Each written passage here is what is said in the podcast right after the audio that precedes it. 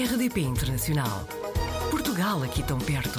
RDP Internacional.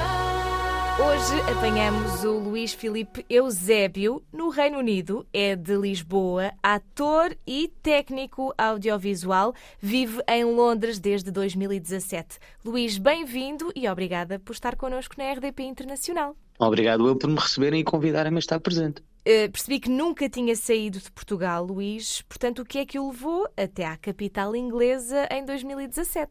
Bom, uh, na altura, primeiro que tudo, eu sempre tive o sonho desde miúdo de viver em Londres. Foi sempre uma cidade que me fascinou e que eu tive a oportunidade de visitar muitas vezes uh, uhum. e, e, nunca me desiludiu. Uhum. E quando decidi realmente mudar foi porque eu sentia que em Lisboa pronto, que as pessoas hoje falam muito e está muito, infelizmente, na moda o tópico da habitação e dos problemas em Lisboa. Eu uhum. já experienciava isso na altura também e, e, foi mais uma decisão logística e de também procurar crescer e, e, e desenvolver-me, visto que Lisboa não me estava a dar essas condições.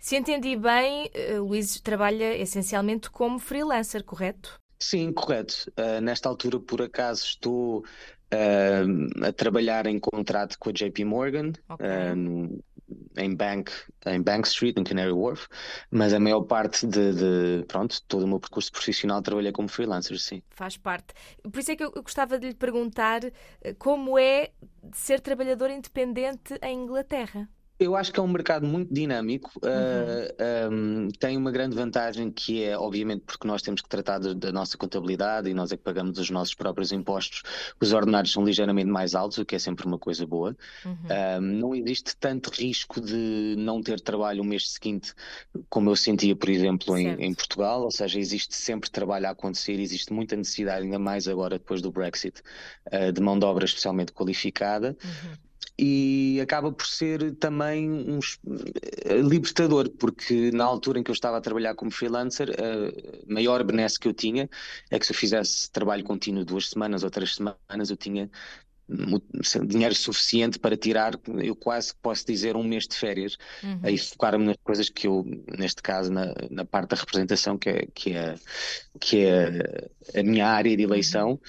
Uh, então sempre tornava-se mais fácil para mim fazer este, este, esta giga-joga, não é? Este malabarismo entre, entre o trabalho que faço como técnica audiovisual e, e o trabalho de ator. Dizem-nos outros portugueses, eh, sobretudo na, nas áreas artísticas, não é? Seja na música uh, uh, e numa série de outras, que, que Londres é o sítio onde as coisas acontecem, que às vezes uh, podemos estar a tomar um café, não é? E está na mesa ao lado uma pessoa que pode, pode ser a porta para uma, uma grande oportunidade.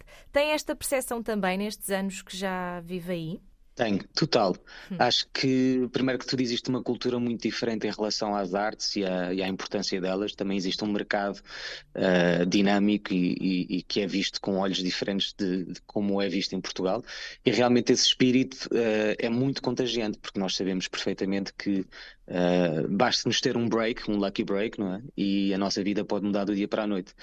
E facilmente vamos a um espetáculo de teatro ou sentamos-nos num café em Sorro, ao pé de, um, da Sorro House, ou, e, e cruzamos com pessoas que nós nunca imaginámos sequer vê-las à nossa frente. Eu já, eu já, tive, eu já me cruzei com algumas, é engraçado.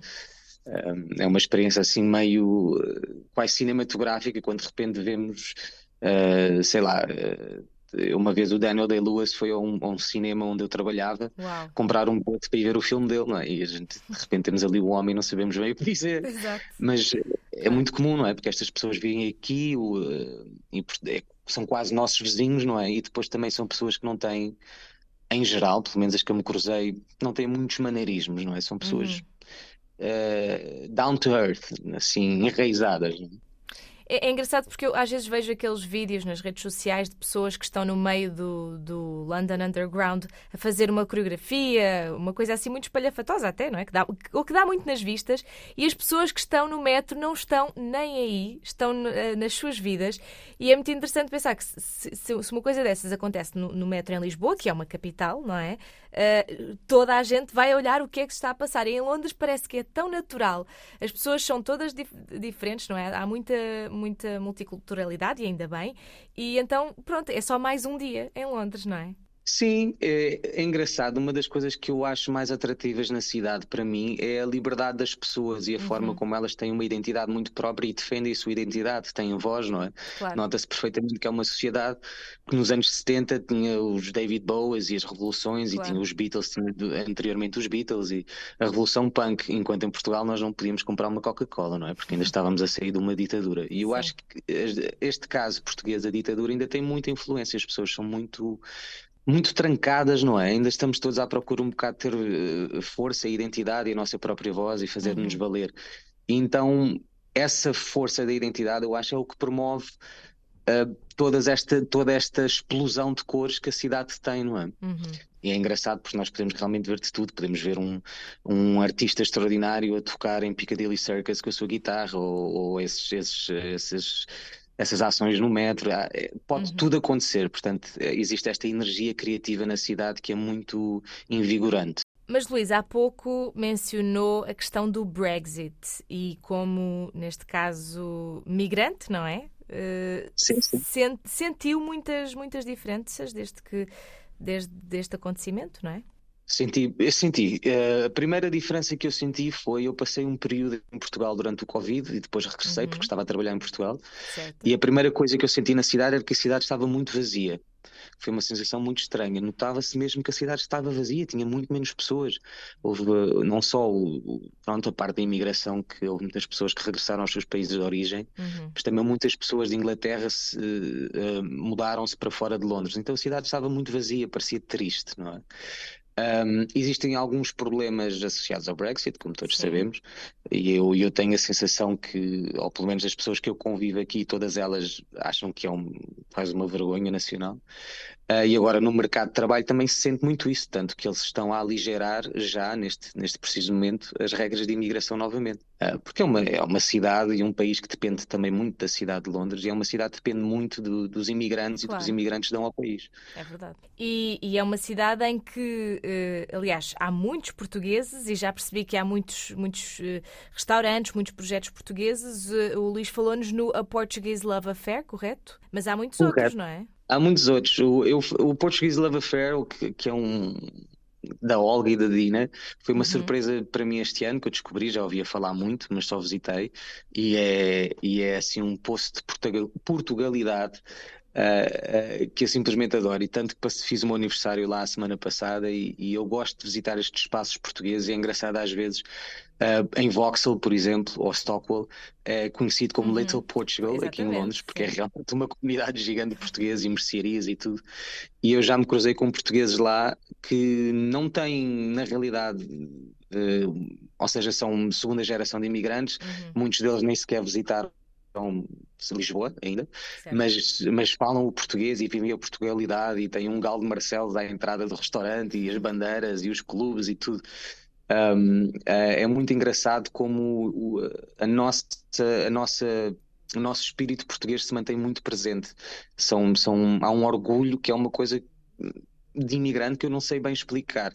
E tem outra questão que é, é uma coisa que nos une. Eu, eu digo isto, eu, há muitas pessoas que conheci em Londres português e que travei amizade e com ser amigos para a vida, que eu tenho a certeza que por um motivo ou por outro, em Portugal nunca nos teremos cruzado. E é tão engraçado ver como um, esta, esta coisa de ser português nos une de uma forma quase umbilical. É muito engraçado. E por isso é que eu também tenho este gosto de ir conhecendo e de, de ir falar com as pessoas e também compreender o, a história delas e, e, e, pronto, as dificuldades que passaram e que nos unem como imigrantes, não é? Quando, quando vivemos longe do nosso país. Um, sim, e os portugueses são uma comunidade muito, muito grande e muito importante em Londres também, e bem uhum. vista, pelo menos da, da, da minha experiência. E, e te, temos uma coisa boa que levamos boa comida, não é? Nós levamos, nós levamos tudo, boa comida, boa disposição, somos muito trabalhadores, depois somos pessoas muito afáveis e é um, uh, uh, que às vezes, por exemplo, eu quando venho ao trabalho, eu sou uma pessoa, pronto, sou português, sou animado, sou gozão, gosto uhum. de saber da vida das pessoas, perguntar como é que foi a tua corrida matinal hoje, como é que está a tua família, estas coisas que são muito portuguesas e que os ingleses por acaso não são tanto, são um bocadinho mais conservadores e recatados e menos dados. Sim, portanto, nós trazemos muitas cores que não só a comida. Eu fico muito irritado quando às vezes, ah, adoro Portugal, o pastel de nata, e assim, nós somos muito mais do Sim, isso, não é? É verdade, é verdade. Luís, uh, pronto, uh, tem aqui neste momento uma, um, um vínculo profissional uh, mais, mais estável, não é?